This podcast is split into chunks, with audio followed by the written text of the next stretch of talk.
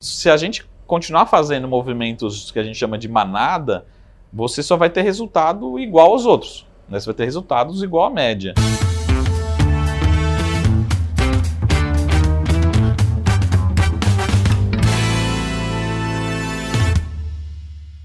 Olá, estamos começando o Papo Café e Lucros do mês de julho de 2022.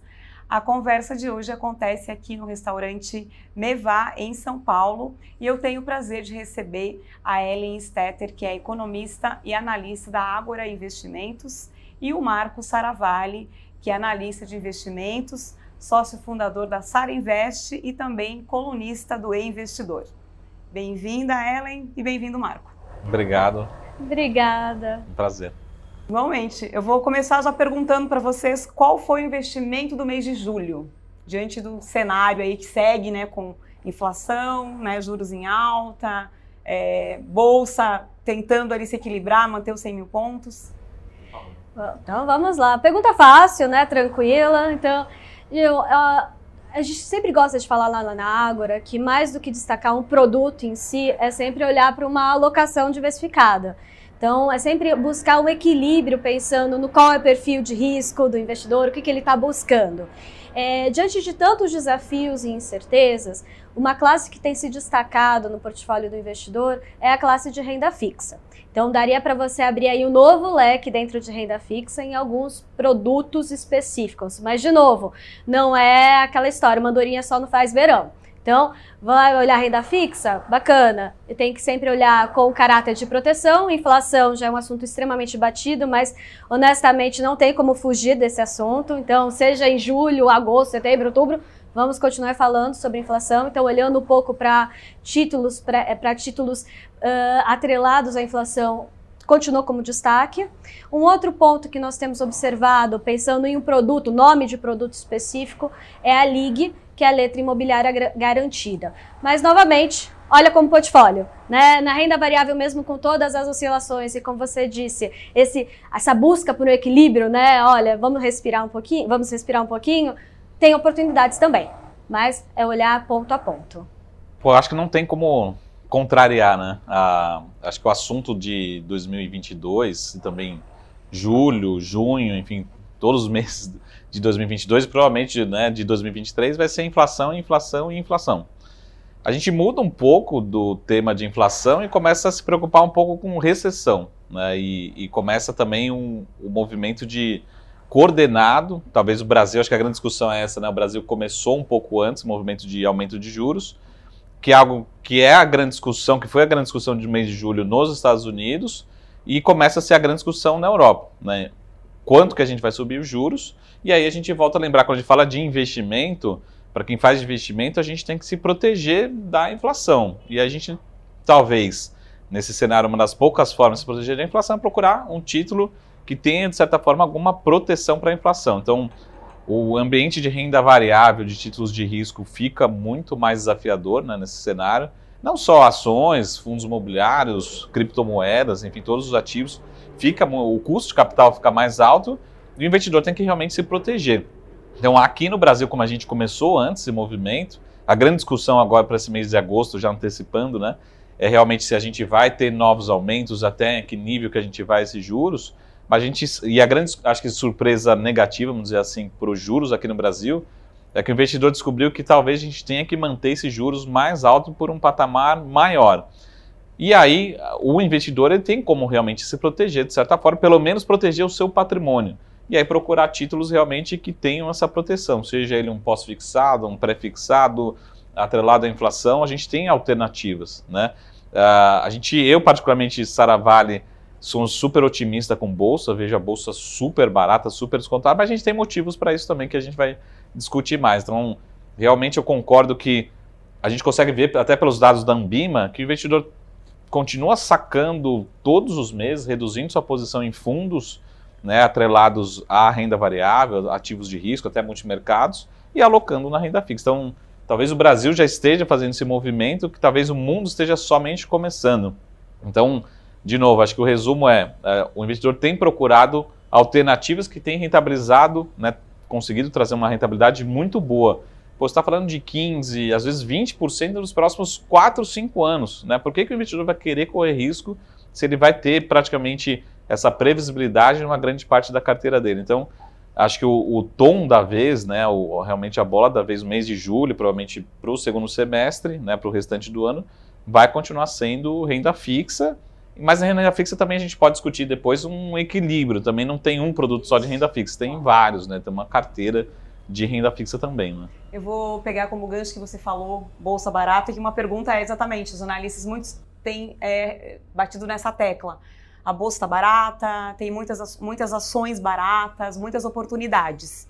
E aí é entender, obviamente, se vocês concordam e, e, e onde estão, como, como olhar então para esse cenário e identificar que setores são os que vão dar um, esse retorno ali então no, no médio, no longo prazo.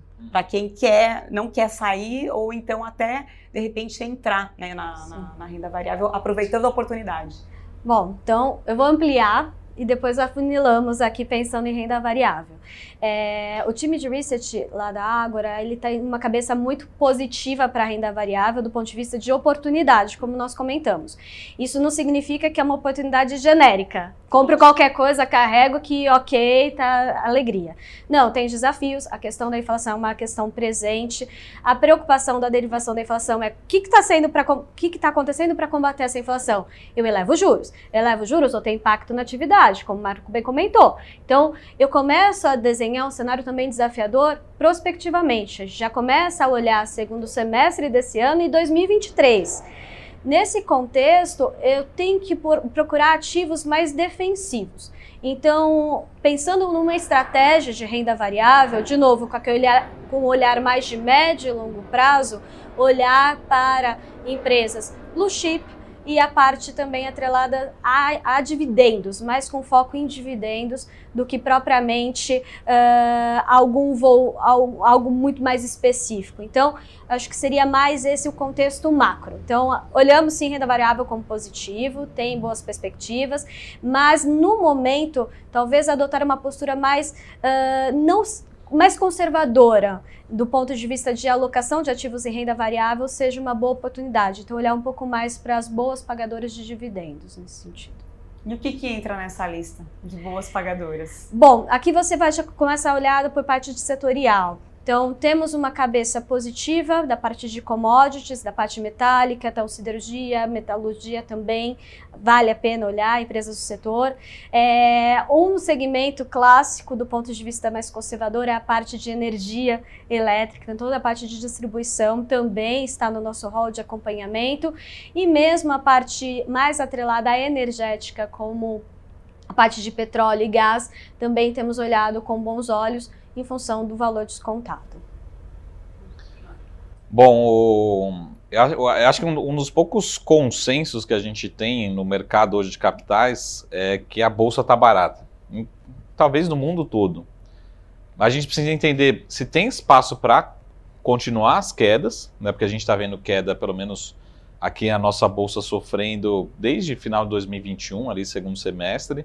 É, mas principalmente lá fora, né? A gente está num que os nós, né, economistas, analistas chamamos de bear market. A gente está numa tendência de queda e talvez essa tendência de queda perdure por mais alguns meses. Esse vai ser o tom do segundo semestre de agosto, setembro, outubro. A gente vai continuar uma tendência de queda. A gente não tem trigger realmente para levar para um bull market no curto prazo. Mas ao mesmo tempo, para quem é investidor de bolsa, ele vai procurar ativos bons e baratos, né? Os ativos continuam bons e nesse momento que eles estão baratos, que eles estão descontados, né? Não é depois que subiu 10 anos seguidos que a gente vai entrar na bolsa. Então é esse momento. Quando a gente olha, para, por exemplo, para uma Petrobras, uma das empresas mais conhecidas do Brasil, ou a mais conhecida do Brasil, ela está sendo negociada a que a gente chama múltiplos muito baratos. Quando a gente fala assim, o que, que é barato? Só para vocês terem uma, uma referência. Geralmente, esse múltiplo é negociado a 8, 10 vezes. Não importa o que seja. Ele é um número como se fosse uma taxa de retorno. Você vai ter um retorno em 8 anos, 10 anos. Hoje ele é negociado a duas vezes, três vezes. Ou seja, estou falando de menos 50% do que seria normal de, um, de, um, de uma taxa de retorno, de um múltiplo. Se eu olhar para um outro indicador, acabei de ver esse indicador hoje, né? Que acho que é uma das discussões que a gente teve no mês de julho, em relação aos dividendos da Petrobras. A Petrobras ela vai se tornar, está se tornando hoje, uma das maiores pagadoras de dividendos do Brasil. Se olhar os últimos 12 meses né, de juro para trás, para quem teve ação da Petrobras em carteira, recebeu mais de 40% de retorno somente através de dividendos. Então eu não preciso fazer conta. A Selic está alta, está alta, mas a gente está falando de 40% de retorno de dividendos. Ou seja, as empresas estão bem, estão saudáveis, estão gerando caixa, estão gerando lucro, estão distribuindo dividendos. Eu não estou querendo dizer que a bolsa em agosto vai subir 50% porque simplesmente porque está barato, porque o grande desafio agora é que a gente não tem um trigger, né? A gente não tem uma faísca para todo mundo sair correndo para a bolsa.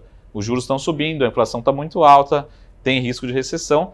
Agora o que a gente sabe sim é que as bolsas, as ações estão muito baratas, muito descontadas. Até uma Apple, um, um Google, um Facebook, né, uma Meta, tudo isso está muito descontado em relação ao que poderia ser, o que deveria ser uh, realmente o que a gente chama de valor justo.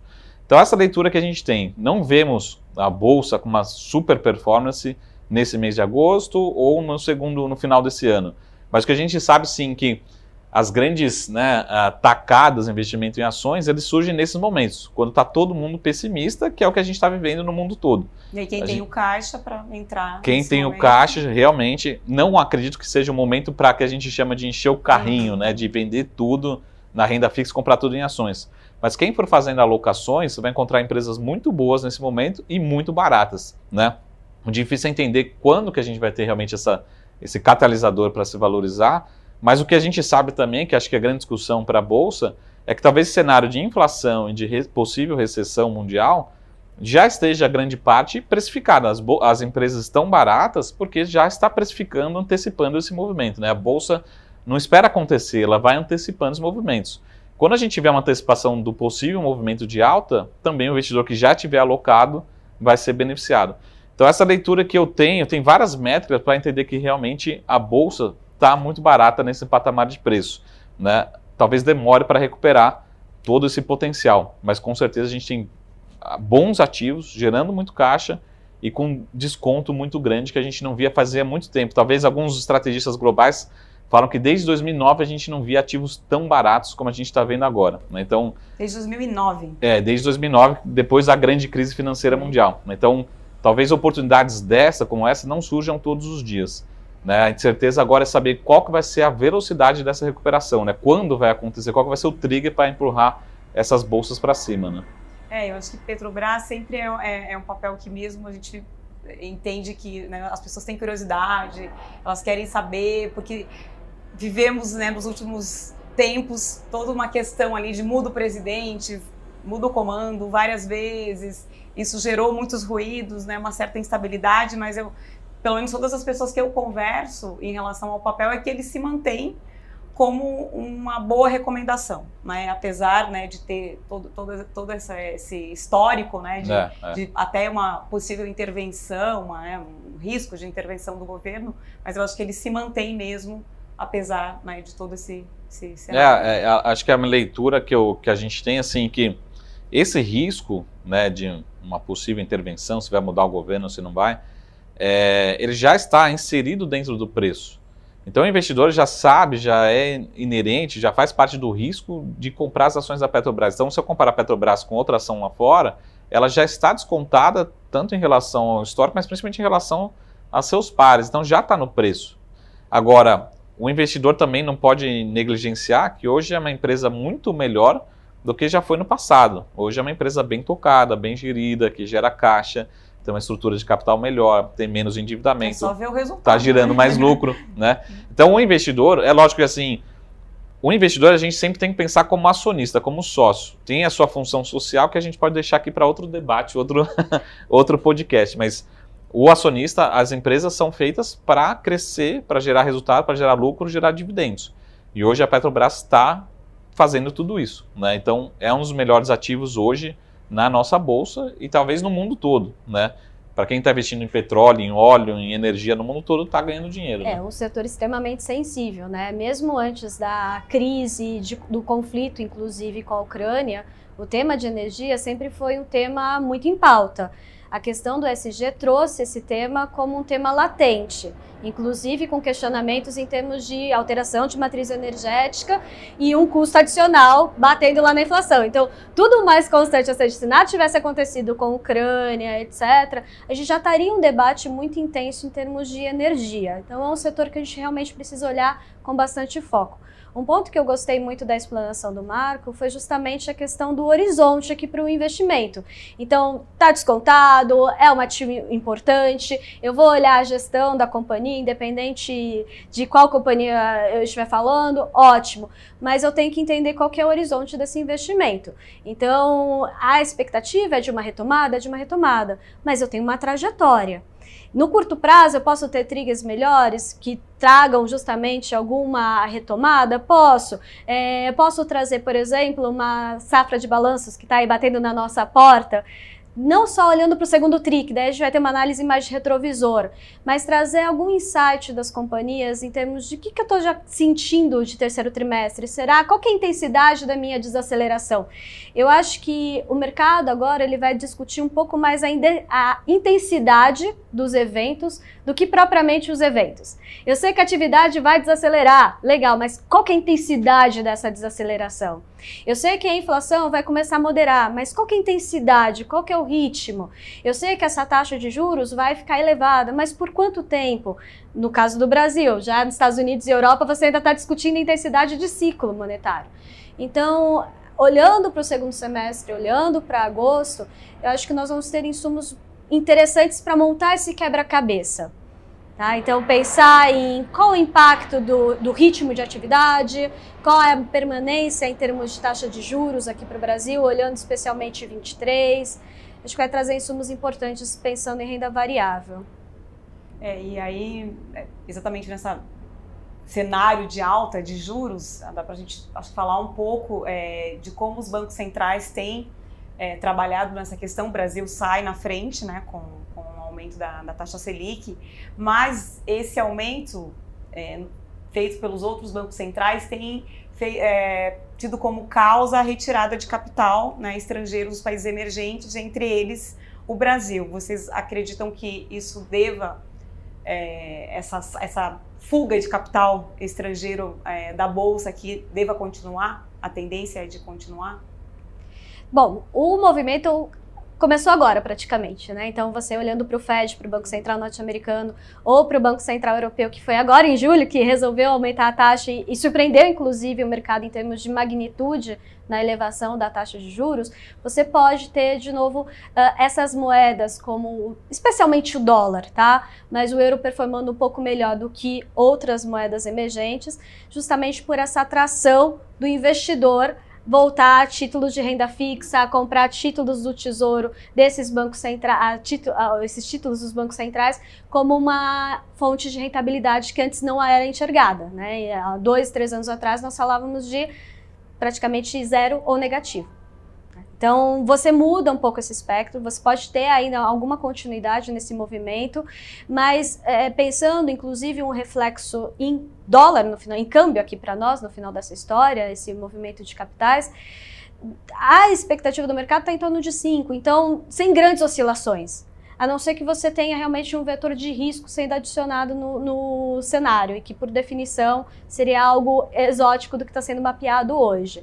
Mas, a princípio, esse movimento de dólar um pouco mais forte, ele tende a continuar, mas sem grandes Uh, elevações adicionais do que nós estamos observando hoje no mercado. Não sei como que vocês estão lá, Marco, cabeça. O... Eu, eu, eu sempre vou ser da ponta otimista, né? Então, eu sempre acho que a gente pode ter alguma surpresa positiva, né? Até recentemente a gente teve um o IPCA 15, né, recente, e, e, e ao contrário do mundo, que ainda está tendo decepções com a inflação, aqui no Brasil, lógico que tivemos algumas decisões, alguns estímulos, né? É, mas a gente pode ter também na contramão do mundo, talvez a nossa inflação já tenha batido um pico. Né? A gente ainda vai ver algumas informações, mas talvez a gente tenha uma surpresa positiva na inflação. Gente, é o que a gente, pelo menos, vem vendo no Boletim Focus, que os economistas ainda estão revisando para baixo a nossa inflação. A gente não está tendo revisão para cima. Pelo menos paramos de piorar. Já pode ser um, um já uma né? boa notícia, né? pode ser uma boa notícia. Então, o que eu espero para 2023 é que talvez a gente tenha é, uma queda da Selic, que é algo que no mercado ninguém, em julho o mercado resolveu falar que não vamos reduzir juros em 2023. Eu acho que a gente pode ter surpresa positiva. A Selic, infelizmente, na nossa opinião, não vai despencar, mas qualquer coisa que cair já ajuda o custo de capital. Então, caminhar para talvez 11, 10,5% já seria muito bom, cair uns 2, 3 pontos percentuais. É, e a nossa inflação vai ser mais baixa no ano que vem. Não vai despencar também, mas ela vai ser mais baixa. E aí, com isso, o que, que a gente espera? Que a, o Brasil, isso depois a gente pode deixar para outros debates, mas a gente vai continuar com uma das maiores taxas reais de juros do mundo. A gente vai continuar com uma taxa acima da inflação muito grande. Então, com isso, se a gente tiver um movimento de calmaria nos mercados, vai começar a entrar em recursos simplesmente para pegar essa taxa. Né? Você fala assim, pô, eu, eu consigo pegar uma taxa na Europa, na Europa ainda não cobra a inflação. Agora, né? não cobra a inflação. Nos Estados Unidos também não cobra a inflação. No Japão não cobra a inflação. Eu consigo, eu vou para o Brasil? Não. Mas se me pagar 4, 5, tem título pagando 6, 7% acima da inflação. Pô, eu vou correr um pouquinho de risco no Brasil e pegar um pouquinho desses juros no Brasil. A gente vai continuar com uma taxa real de juros muito alta.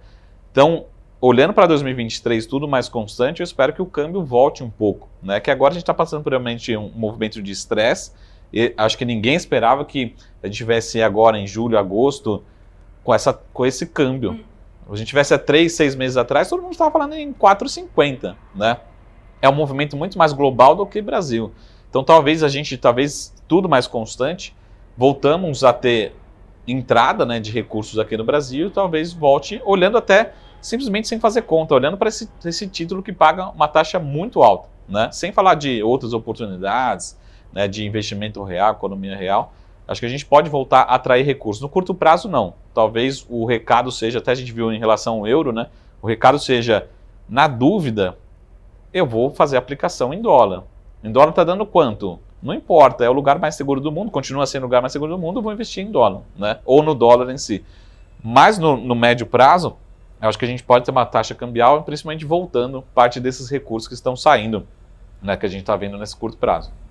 E agora colocando mais um ingrediente aí nessa, nessa receita de inflação e, e juros em alta, falar um pouquinho de eleições também. A gente está se aproximando, né? Já outubro está logo aí, logo aí, né? E aí entender é, se vocês já têm sentido uma preocupação maior em relação né, ao, aos clientes, a, na hora de, de tomar alguma decisão, o quanto isso já fica ali colocado também como um fator de atenção. Uhum. É, a questão política, a eleição, eu acho que tentando trazer para cenário econômico, a grande variável, mais uma vez, é fiscal. Então, no final do dia, a grande pergunta é candidato A, candidato B, candidato C, o que, que vai entregar em termos de política econômica e qual que vai ser o tamanho das contas públicas, né? É uma conta pública que vai adicionar risco na minha atividade, no meu, no meu cenário, como no meu risco país, ou não? Então a questão, eu acho que ela está mais atrelada ao risco fiscal. Eu acho que o primeiro debate que começa a aparecer desse, do calendário eleitoral é a questão fiscal, que ficou bastante latente nos últimos anos e esse ano não vai ser diferente. Então, aparece sim essa preocupação fiscal, do risco, das contas públicas. As contas públicas, é, a grosso modo, neste ano, estão surpreendendo positivamente, porque tivemos surpresas positivas do ponto de vista de atividade. Então, recorrentemente, a atividade econômica foi revisada para cima. Então, se você perguntasse para qualquer economista há três meses atrás, a expectativa era um pouco pior em termos de crescimento. E hoje já está melhor. Mas isso não significa que você afugentou completamente o risco fiscal. Ele está lá presente. Então, entender o risco fiscal, eu acho que vai ser o grande X mais uma vez dessa eleição. Hoje, pensando em mercado, eu acho que o tema inflação e recessão no mundo estão mais quentes. Então, a gente acaba sendo é, engolido com esse cenário global mais do que doméstico. Então, acho que vai ficar mais próximo ali realmente daqui um mês, dois meses, para a gente trazer o debate. E, de novo, o que, que eu vou ter que tirar do debate? Qual é a política fiscal do próximo governo? para verificar se todo esse cenário que nós comentamos de, olha, a perspectiva para o ano que vem de inflação é um pouco melhor, é uma inflação mais perto de 5 do que de 7 desse ano, é uma Selic que o ano que vem pode recuar diferente desse ano, mas para tudo isso eu tenho que ter como base responsabilidade fiscal. Então, esse debate vai ficar quente, especialmente nessa vírgula. E pensando um pouco em prêmio, né, em preço de ativos, é essa questão que os investidores vão ter que olhar. Ah, vai ser super generoso com o fiscal? Opa, levanta a anteninha. Então significa que provavelmente a minha desaceleração da atividade não vai ser tão intensa, minha inflação também não vai escorregar tanto assim e minha Selic, portanto, vai ficar um pouquinho maior ano que vem. Então é, é quase uma regrinha de bolo, não é tão simples, mas é mais para a gente ter um pouco de sentimento, para onde pode caminhar essa discussão política. E deve haver uma pressão exatamente daí, né, do mercado em relação a isso, quando estiver mais próximo, para entender. Perfeito. Perfeito. E isso vai esbarrar em preço, seja na renda variável ou na renda fixa, nas curvas de juros, né? Então, a gente brinca quando você olha a curva que quando você tem uma pressão de inflação corrente, você vai movimentar o, a curva de juros aqui, é curtinha, né? Para quem olha o vencimento mais curto. Agora, quando eu começo a trazer um debate de fiscal, de risco país, eu mudo a perspectiva da minha economia. Então, eu mudo a expectativa de taxa de juros lá na frente. E isso impacta, portanto, em preços também de renda fixa. Então, esse debate fiscal, mais uma vez, a gente brinca, virou quase um mantra, né? Uh, nos últimos anos, você só fala de fiscal, fiscal, fiscal, muda esse disco. Infelizmente, não dá para mudar ainda. Mas espero é, em algum momento tá virar, virar a página e mudar o tema. Mas eu vejo por aí esse canal de contaminação em termos de precificação de ativos. É a, a, a, nossa leitura, assim, que a que é sempre a gente tenta medir o que, que já está no preço, né? A, a gente de certa forma, ver que 2022 não foi um ano ruim, não está sendo um ano ruim em termos de indicadores brasileiros, até a gente está tendo revisões para cima melhores. Então, acho que no começo do ano a gente falava, pô, esse ano tem uma chance de ter recessão. Hoje, talvez o mais pessimista do economista fala, pô, a gente vai crescer, não vai ser nada maravilhoso, mas dentro daquilo que a gente tinha lá no começo do ano, a gente até que está se surpreendendo positivamente. É, e também nessa parte fiscal, de novo, acho que a gente está olhando muito mais para o longo prazo, já colocando talvez um possível novo governo para frente. Talvez ah, pô, vamos ter que manter talvez a Selic um pouco mais alta por um tempo maior. Né? É, então, grande parte dessa incerteza que o mercado já tem já está sendo colocada na conta, na curva de juros. Essa é a nossa opinião. Mas ao mesmo tempo, eu falo assim, independente de quem vença, de quem realmente ou se reeleja ou se eleja, a gente não tem muito espaço para manobras muito radicais.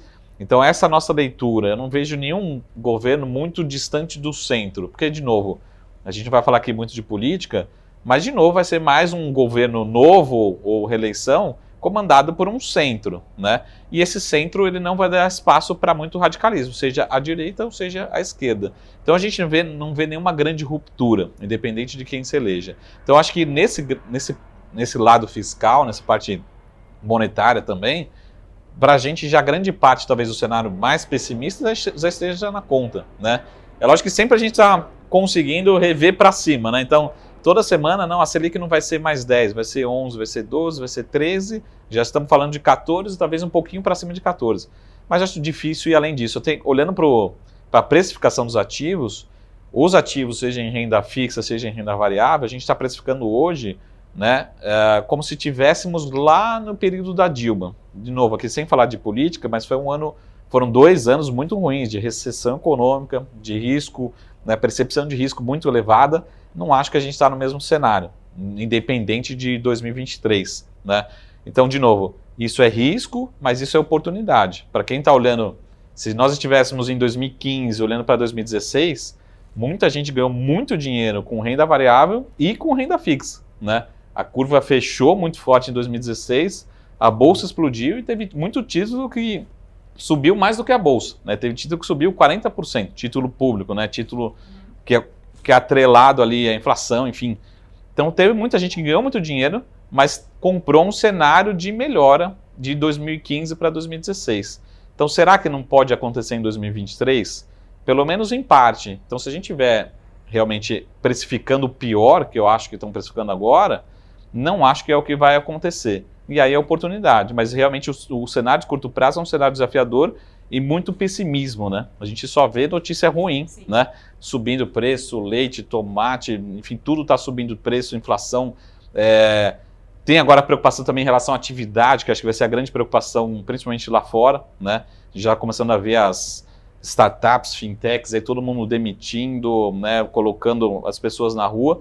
É, o próximo Aqui passo. Teve, né, muito é, também um movimento né, nos últimos meses em relação a isso. A grande preocupação agora é, é, a atividade, a atividade. Então a gente está realmente no pessimismo, está na rua. Mas se tiver um, uma onda, talvez um pouquinho de otimismo, talvez a gente tenha realmente uma, uma recuperação desses títulos e de, de uma forma geral de todos os investimentos, né? Mas o, eu acho que é justamente isso. A gente está precificando hoje, em 2022, é um cenário que a gente tende, que a gente diz, os analistas, né, ser preguiçoso e perpetuar o pior cenário possível. Então a gente está num cenário realmente muito ruim, de inflação alta, juros tendo que elevar para controlar e atividade econômica mundial em desaceleração.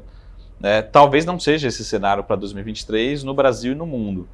Ah, quando a gente olha para investimentos, a gente olha para um risco muito grande nesse cenário, mas ao mesmo tempo de oportunidade. Acho que os investidores conseguirem encontrar oportunidade, seja na renda fixa ou na renda variável, olharem um pouco mais para longo prazo, pode realmente encontrar belíssimas oportunidades. Então, de novo, tem que olhar um pouco mais para frente. Eu acho que grande parte desse possível cenário de inflação mais alta, juros mais altos, né, fiscal ainda, eu acho que não vai ficar descontrolado, mas preocupante, é, isso grande parte já esteja precificado nos ativos. A gente não está, na minha opinião, no momento de 2014, 2015. E o mercado está precificando algo parecido com isso. É um cenário talvez ainda difícil, mas longe de ser do que a gente já viveu lá no passado. Então, de novo, olhando para longo prazo, eu vejo todos os ativos. Quando a gente fala dos ativos contados, não é só renda variável, ah, assim, a bolsa está barata, a Petrobras está barata. Não, a renda fixa também está barata. Quando você fala, pô, estão pagando 5, 6, 7% real, quer dizer que um título está barato. Né? Então, isso, olhando para um cenário um pouco mais otimista, ele tende a fechar essa curva e também se valorizar. Como a gente diz, vai ter muita gente que, se for, na minha opinião, um pouco mais otimista, ganhando muito dinheiro, não importa se é renda fixa ou se é renda variável. Mas a gente precisa acreditar, esse cenário também precisa acontecer. Talvez não seja o cenário mais provável, mas acho que tem uma chance de acontecer de a gente ter um 2023 um pouco melhor, um pouco mais otimista em todos os indicadores. Né? Sim, concordo. É, eu só queria também pegar um gancho do, do Marco sobre política monetária, né? Sai aqui trazer um pouco do técnico. Estamos às vésperas da, de mais uma reunião do Banco Central, né, agora em agosto. A expectativa do mercado é de mais uma elevação, que se discute se é a última ou não, por conta de todo tudo que nós debatemos aqui. Então, agora, comecinho de agosto, ficar atento também esse movimento do Banco Central. Mais do que o resultado da reunião em si, eu deixaria um convite a quem nos assiste para acompanhar a divulgação da ata. Nossa, que preguiça. Não, é super interessante. Deixa aqui o convite para os curiosos no site do Banco Central. Também tem toda a cobertura do investidor. Dá uma olhada, lá tem todo o contexto de cenário. O que, que, o, que, que, os banque, que, que o banqueiro central está olhando para tomar aquela decisão? Né? Que cenário que ele está olhando lá fora? Quais são os riscos? O que, que ele entende que ele tem que colocar no cenário dele e dar uma pista para os próximos passos. Então, a ata é um documento muito importante para todo investidor, o comunicado do Banco Central, sem dúvida, mas a ata ele acaba mergulhando um pouquinho mais nesses assuntos de cenário, para justamente entender que, quais foram as variáveis que levaram o Banco Central a tomar tal decisão e quais variáveis levarão ele a tomar a próxima decisão, os próximos passos. Já antecipa. Né? Já antecipa. Então, é um convite aqui, acho que vale a pena lembrar, estamos aí, portanto, às vésperas dessa próxima reunião vale a pena acompanhar o documento, não apenas só o resultado ali. Ah, subiu para tanto. Tá, mas por quê? Então, eu acho que do ponto de vista de investidor, ele tem que sempre questionar, né? E o porquê? Então, vale aqui o porquê também na decisão do Banco Central. Maravilha.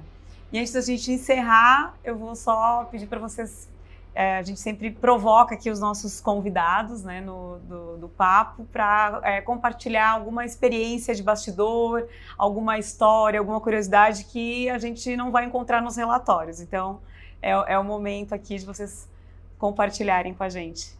Nossa. Bom, eu vou abrir aqui o baú, tá? E lembrando um pouco desses cenários de, ah, é muito nebuloso, muito desafiador e quando você tem um noticiário muito pessimista, né? A sensação é que dá, o que, que vai acontecer? O mundo vai acabar. E em um determinado momento na minha carreira, eu participava de um departamento econômico, dando suporte a uma tesouraria do banco. E na crise, em 2008, era aquela sensação de qual o tamanho desse buraco. E aí você cavava e percebia que o buraco era mais embaixo, era mais embaixo, era mais embaixo. Mas você tinha que decidir, você tinha uma alocação a ser feita, você tinha decisões para tomar. Legal, o que, que você acha, mas e aí, o que, que eu faço? Né? Aquela velha ansiedade de bonito na teoria, mas e na prática? E nesse momento, conversando com outros gestores, a sensação era calma, o mundo ele não acaba.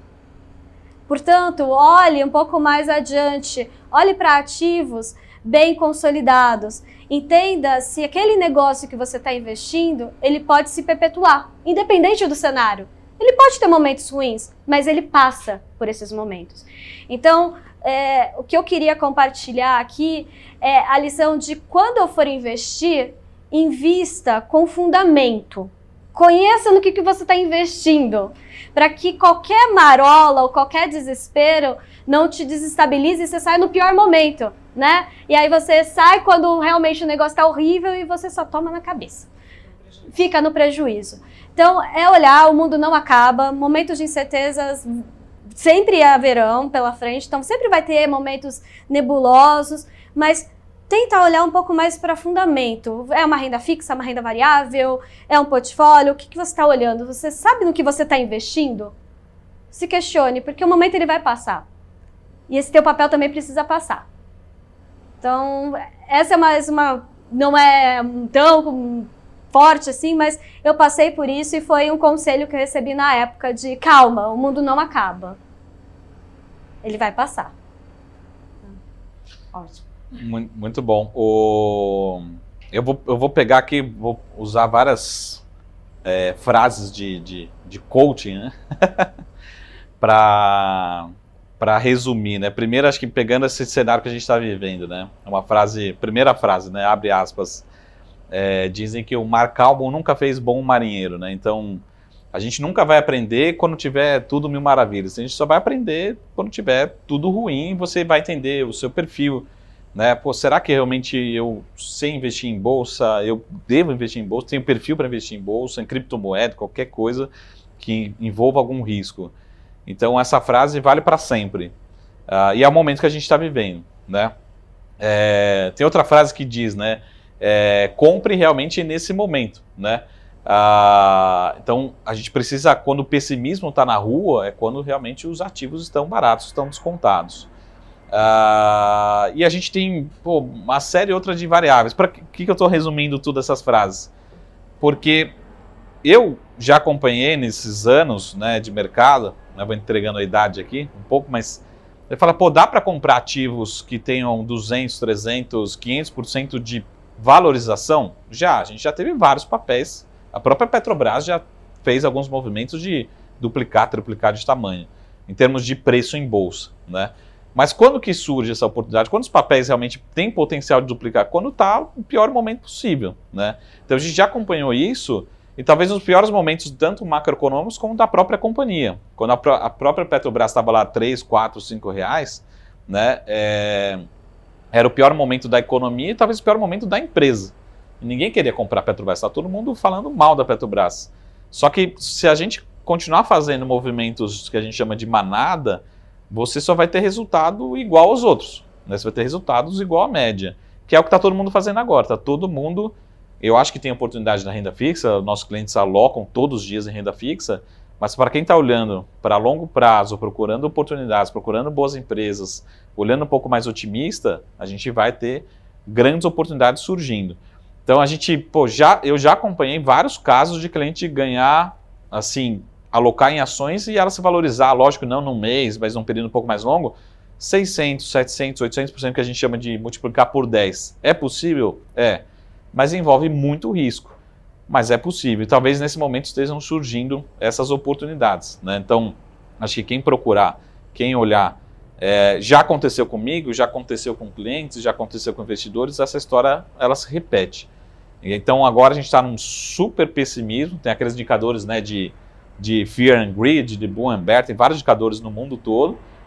É, e agora a gente está no super pessimismo, só que agora que é, realmente os ativos estão descontados. Então, falando um pouquinho da história, eu lembro em 2008, né, 2009, quando o próprio Warren Buffett ele comprou ações de um dos maiores bancos do mundo no meio da crise.